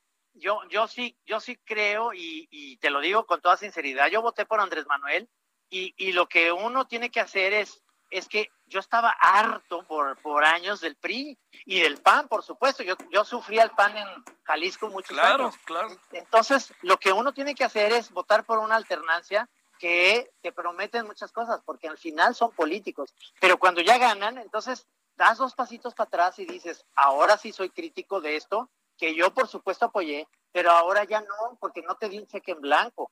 Lo que uno debe hacer es realmente ponerse en la parte para, para eso uno tiene que ser cartonista y caricaturista, ser crítico del poder. Y el poder se va a equivocar. Y al final son seis años nomás, Javier. Sí, y después, Y aquí seguimos. Exacto, y seguimos todos. ¿Qué piensas de esto de los fideicomisos, Trino? ¿Le has dado vuelta? Sí, claro, es terrible. Es terrible porque por más que te digan que, que haya una especie de corrupción, pero enséñale por qué. Es decir, estas cosas están hechas muy al aventón, ¿me entiendes? Es como entrar ahí te va, es como, tú lo vas a entender, es como entrar a una liga de fútbol de barrio y te dicen, miren, los uniformes no van a estar, pero por lo pronto ya tenemos los números, están, y cada quien No, no, no, pero mírame, yo quiero una rojinegra, güey, no, va a verde y amarilla, bonita, pero luego se va a volver rojinegra. No, no, no, es, es decir, no hay una, de verdad no hay una planeación, no hay esto, y no lo, y no lo veo, ¿sabes qué es lo que no veo? Una empatía con muchísima población que somos nosotros, que votamos por ellos, que no estamos de acuerdo en que esas cosas se hagan, porque sí creemos en que la, la, eh, la investigación científica, la investigación eh, eh, en general de, de, de, muchas de las instituciones con así, todo lo que es el cine, todo lo que se puede apoyar, era necesaria y es transparente.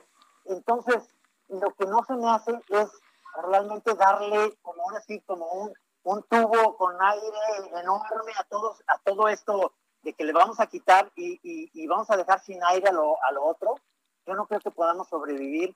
Y los que, los que queremos hacer cine o los que queremos hacer este, cosas que valgan la pena en la cultura, porque no están apoyando eso, lo siento, pero este, no por decir esto que estoy diciendo ahorita contigo, Javier Solórzano, me van a poner que soy un fifí, porque fifí ya era, y eso me vale madre, pero no soy alguien, neta, no soy alguien que, que yo diga, oye, yo voté por Andrés Manuel porque sí, yo odio al PRI, eso sí lo digo, odio al PRI, yo odio al PAN, y estaba en esperanza de esto, y no me han dado ningún, o sea, ninguna luz para yo creer en ellos, porque bueno. que esté Bartlett ahí, y que esté Napoleón Gómez Urrutia, y que esté, híjole, mano, me da mucho miedo, ¿sabes? O sea, no, no estoy entendiendo, sí. no estoy entendiendo.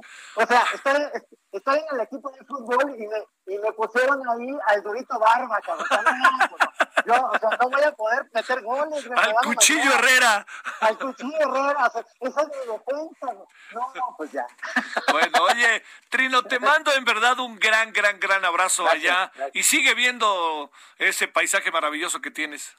Muchas gracias y te invito, pero por favor, tráete a Román porque nomás me habla cuando, cuando hay, hay, hay cosas este, importantes. Yo quiero estar con ustedes en lo menos importante, que es estar disfrutando la vida. Y los invito, por favor, véngase para acá, Chapala. Ya sabes, Javier, te quiero muchísimo y quiero que vengas. ¿eh? Bueno, te mando un abrazote a ti y Gracias. todos por allá, ¿eh? Por favor. Gracias. Gracias, Gracias. Trino, por tomar la llamada. Hasta luego. Oye, ¿y el pésame, Trino, también? No, pues sí, cómo no. bueno. Perfecto, porque para eso hablamos.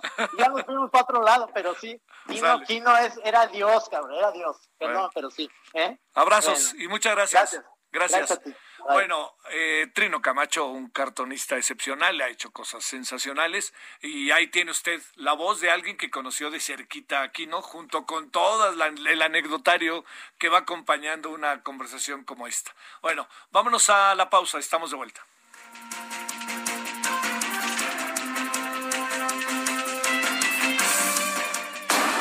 Referente informativo regresa luego de una pausa. Heraldo Radio, la HCL se comparte, se ve y ahora también se escucha.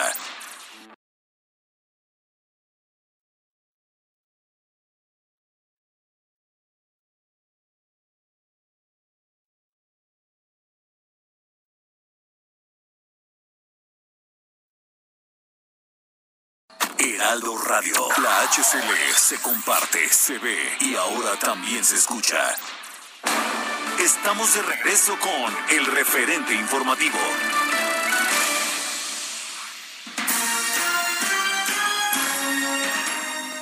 Estamos en este programa El Referente Informativo y vamos a hablar ahora sobre temas de salud, cómo protegernos, cómo cuidarnos, elevar las defensas. Aris Chávez nos visita y ella es representante de Productos y Tratamientos Politécnico.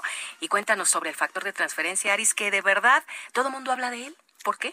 Porque nos hace mucho bien, mi querida Moni. Muchas gracias por la invitación. Mira, ahora que estamos en esta época de pandemia, que los contagios de virus y bacterias, pues estamos expuestos y prácticamente eh, está muy difícil la situación en temas de salud. Por eso, hoy más que nunca necesitamos que nuestro sistema inmunológico uh -huh. esté funcionando bien, que tengamos no unas defensas buenas, sino unas super defensas, y eso es lo que logra este tratamiento de científicos del Instituto Politécnico Técnico Nacional, que es el factor de transferencia. Ajá. Este tratamiento nos ayuda precisamente a elevar nuestras defensas. Hemos hecho registros en pacientes que han logrado elevar sus defensas hasta en un 470%. Esto es una maravilla y logra cosas extraordinarias en temas de salud. ¿Por qué? Porque elevar tanto las defensas te ayuda a crear una barrera protectora que vuelve mucho más difícil un contagio. Uh -huh. Hay dos tipos de pacientes, digamos, los pacientes sanos pero que evidentemente por esta época de pandemia quieren eh, tener sus defensas al máximo, pero también las personas enfermas, pacientes con enfermedades crónico-degenerativas, con enfermedades autoinmunes, que quieren pues mejorar también de sus padecimientos. Nosotros tenemos pacientes con más de 100 enfermedades diversas, entre las que se encuentran cáncer, lupus, VIH, herpes zóster, artritis reumatoide, en alergias funciona extraordinario, enfermedades eh, respiratorias como puede ser influenza, bronquitis, eh, asma, pulmonía, entre muchas otras, y vemos resultados desde la primera semana. Los pacientes empiezan a sentirse muy bien, a pues verse más felices porque se sienten mucho mejor y sobre todo logramos una mejoría, en algunos casos hasta del 90%. Y lo mejor de todo, mi querida Moni, es que puede tomarlo toda la familia.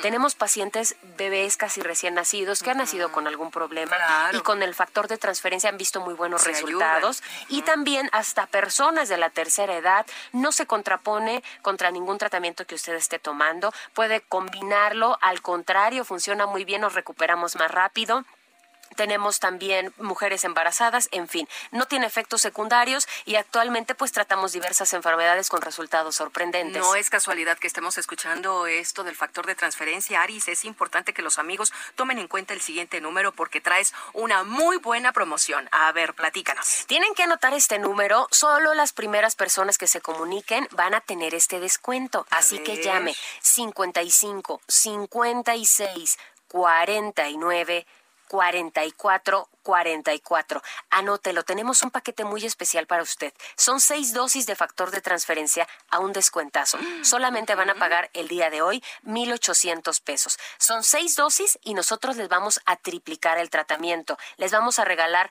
otras 12 adicionales. En total, usted va a recibir 18, que son un tratamiento perfecto hasta para dos personas de la familia. Claro, a compartirlo, amigos. Claro, y eso no es todo. Si llaman en este momento, les vamos a incluir gratis completamente una careta de máxima protección que es transparente, una mascarilla N95 de grado hospitalario y un gel antibacterial con 70% de alcohol aprobado por la FDA. Todo esto es para que estemos verdaderamente protegidos. Así que llame 55 56 49 44 44. Ya escucharon a Aris, amigos. Se llevan 18 tomas de factor de transferencia al precio de uno. ¿Qué más podemos pedir? Gracias, Aris. Gracias a ti. Continuamos.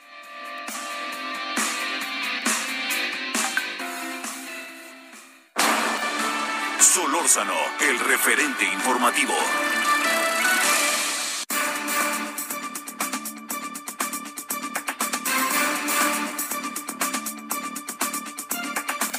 Vámonos a las 17.34 en la hora del centro. Bueno, hemos hablado de los fideicomisos y nos hemos concentrado en la parte científica, institutos de educación superior, en algún sentido en la cultura, pero oiga, no, no tiene por qué pasársenos por alto el deporte.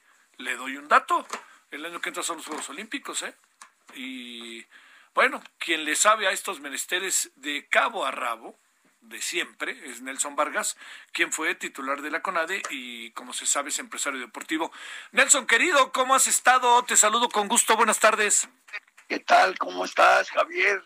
nunca se me va a olvidar eh, lo que hicieron tú y allá en Australia queriendo competir con el negrito ese que hacía 36 segundos en 50 libres.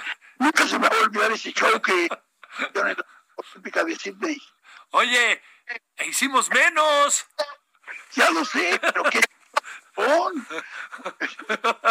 bueno, qué tiempo, tototote, ¿no? qué bueno que me hablas, porque mira, están haciendo un escándalo en un vaso de agua. A ver, cuéntame, fideicomisos deporte y el año que entra Juegos Olímpicos, Centroamericanos, Panamericanos, cuéntanos. Mira, Javier, es tan increíble el problema que tiene ese famoso fideicomiso que todo el mundo lo tiene en la boca, que ha habido dos reuniones en la Cámara de Diputados para buscar que no desaparezca ese fideicomiso. La verdad es una ridiculez el hecho de que aparezca, no pasa absolutamente nada. Te voy a decir por qué. Antiguamente, en el año un poco Coribar niega, sí. Eh, había, él formó el fideicomiso, él, cuando era director de la CONADE, y ahí había eh, ingresos a ese fideicomiso con recursos privados, Coca-Cola, Lala, las televisoras, todo el mundo le metía lana porque el presidente charoleaba a principios del ciclo olímpico para tener más dinero para el deporte. Y eso se continuó hasta que acabó el sexenio de Fox. Después de que ya no hubo quien diera lana, cuando entró Hermosillo, ya no hubo lana, se siguió el fideicomiso como si nada. ¿Con qué operaba? Con el mismo presupuesto que le dan a la CONADE anual, anualmente.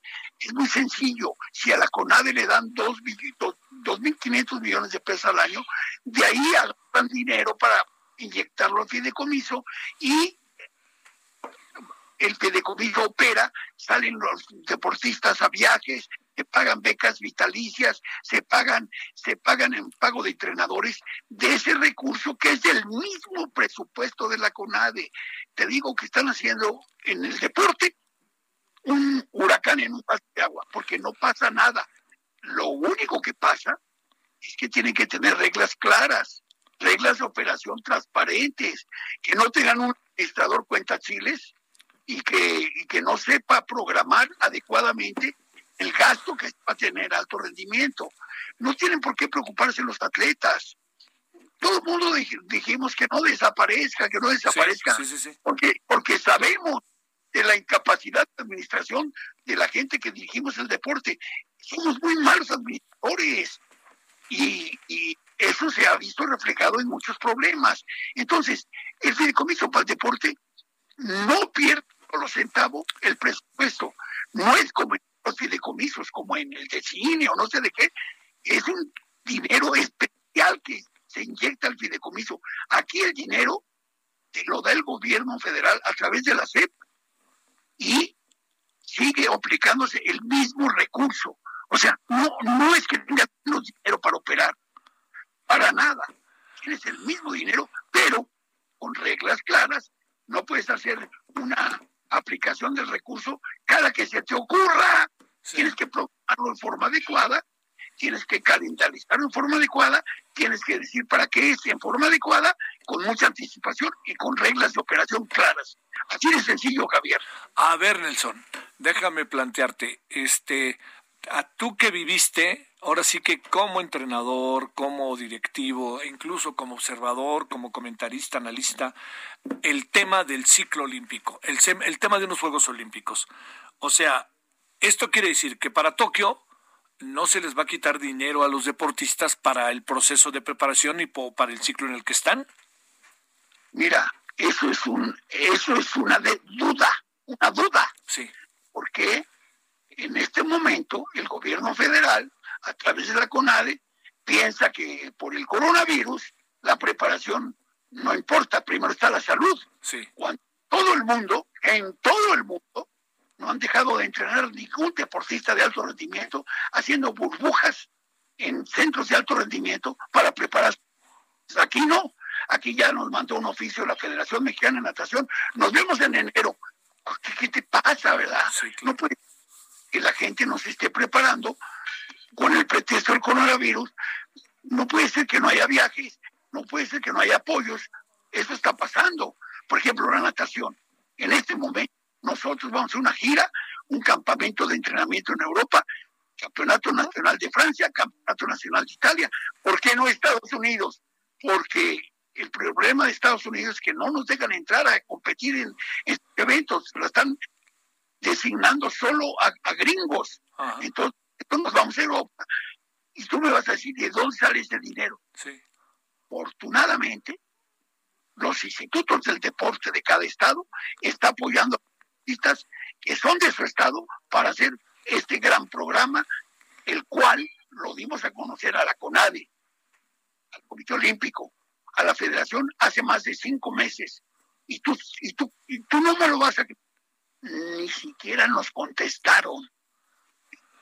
Imagínate, afortunadamente, los nadadores que tienen marca B para ir a Juegos Olímpicos y que quieren buscar marca A, entre todos conseguimos los recursos y estamos listos para hacer el primer eh, campamento y, torneos de preparación. Como tú dices, No puede estar la gente que va a los Juegos Olímpicos pensando en que se va a contagiar y no se prepara. Sí. Que todo el mundo está preparado. Oye, este Nelson, eh, por lo que me cuentas, este, eh, digamos, de por sí es dificilísimo, ¿no? Toda la participación mexicana en Juegos Olímpicos, pues esta va a ser, no va a ser la excepción, ¿no? Los espera un, un nos espera un viaje complicado, ¿no?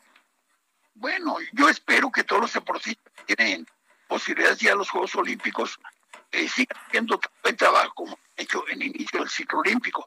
Tú sabes, fue espectacular lo que ganamos en Barranquilla, en Centroamérica. Sí, qué bárbaro, maravilloso y después el, todo lo que es el tercer lugar americano.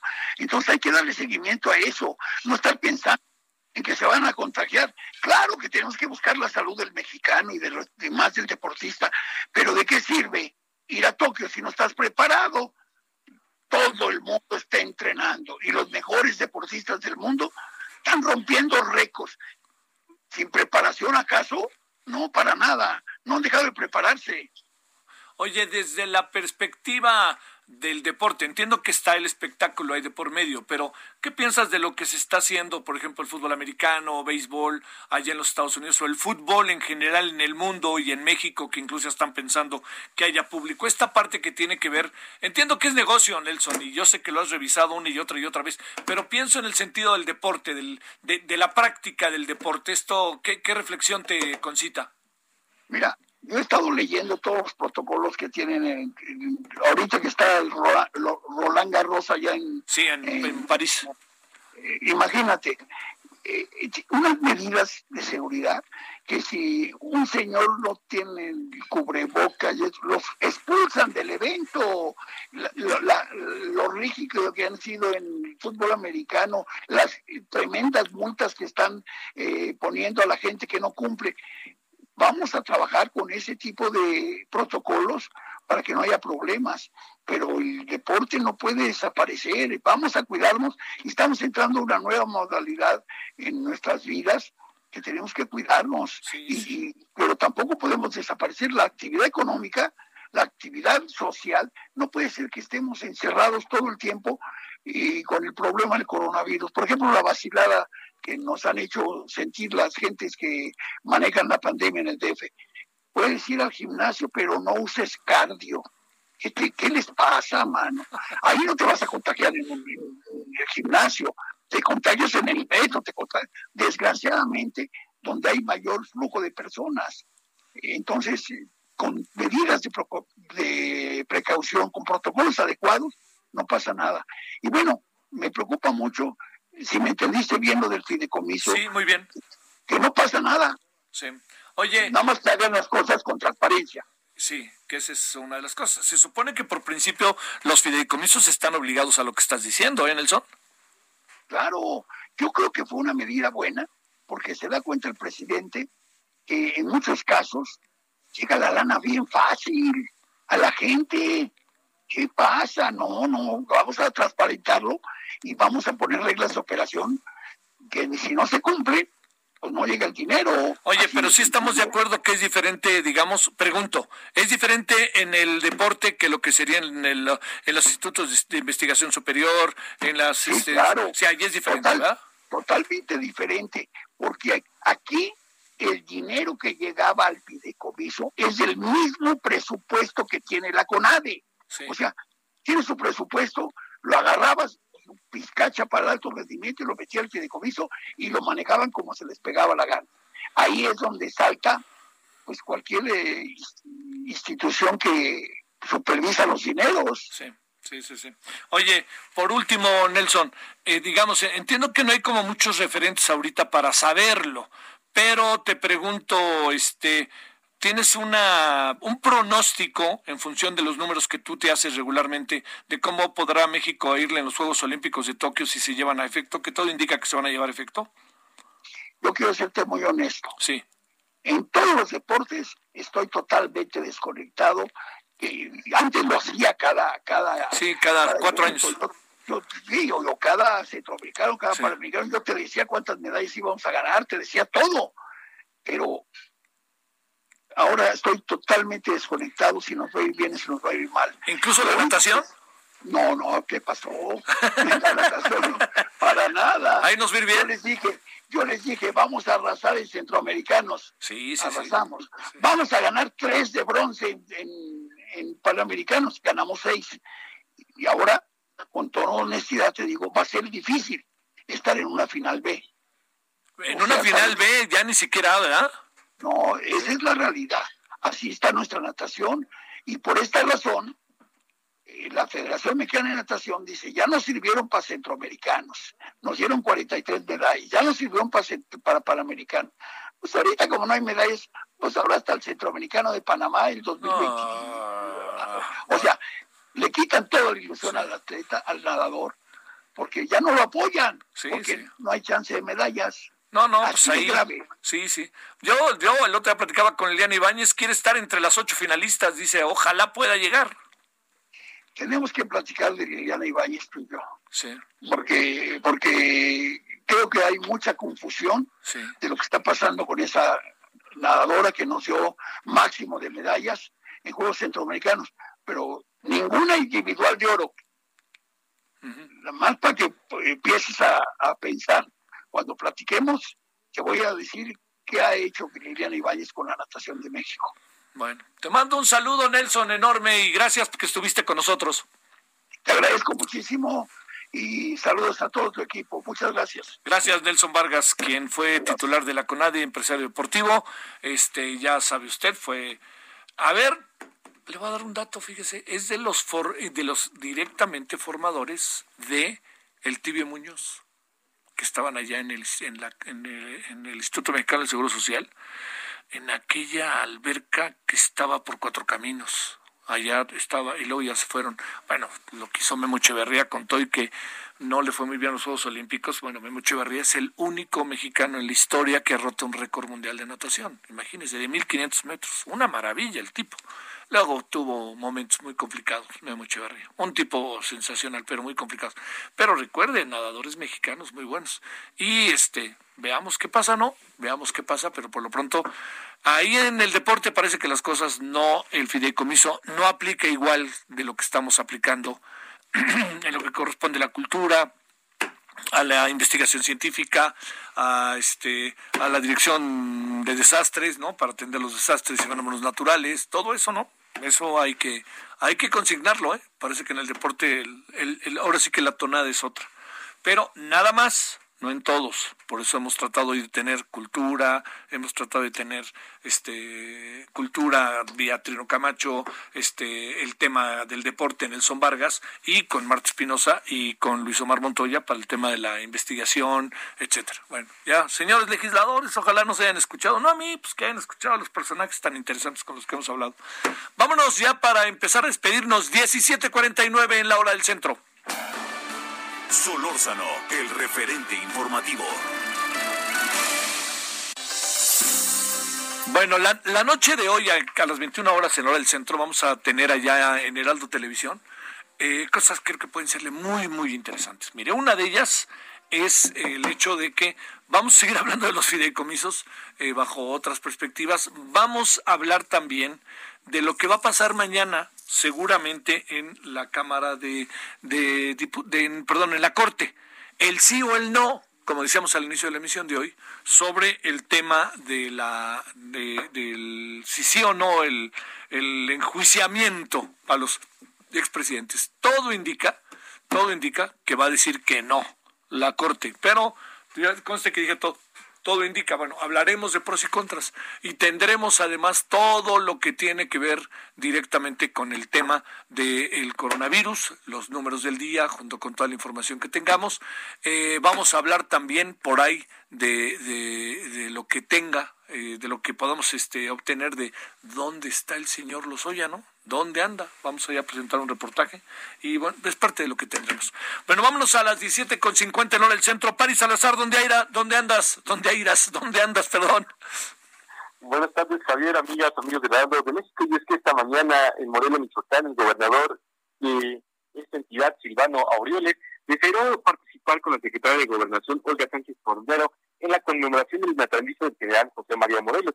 Y es que Silvano Aureoles decidió entregar su informe de gobierno a la misma hora de la ceremonia del héroe patrio, por lo cual la secretaria de Cordera solo estuvo acompañado por el alcalde de Morelia, Raúl Morón, y es que Silvano Aureoles no acudió al Congreso del Estado para entregar el informe. Lo hizo a través de un enviado que fue su secretario de Finanzas y Administración, Carlos Maldonado Mendoza, quien acudió en su representación. Recordemos que Silvano Aureoles es uno de los 10 mandatarios estatales que decidió romper con la Conferencia Nacional de Gobernadores e integrar una nueva agrupación llamada la Alianza Federalista, la cual no ha acudido a, los encuentros con la secretaria Olga Sánchez Cordero. Bueno, y esta mañana también ahí la secretaria de Gobernación en Morelia reveló que el gobierno, eh, que bueno, que, el, este, gobernador le había llamado para decirle que no participaría porque eh, haría entrega de su de su informe de gobierno y en este evento también la secretaria de Gobernación condenó el feminicidio de la joven Jessica González Villaseñor y ofreció el apoyo de la Secretaría de Gobernación para que le deje el crimen ya que dijo que este gobierno tiene un compromiso claro con, el, con la promoción, salvaguarda y protección de los derechos de las mujeres.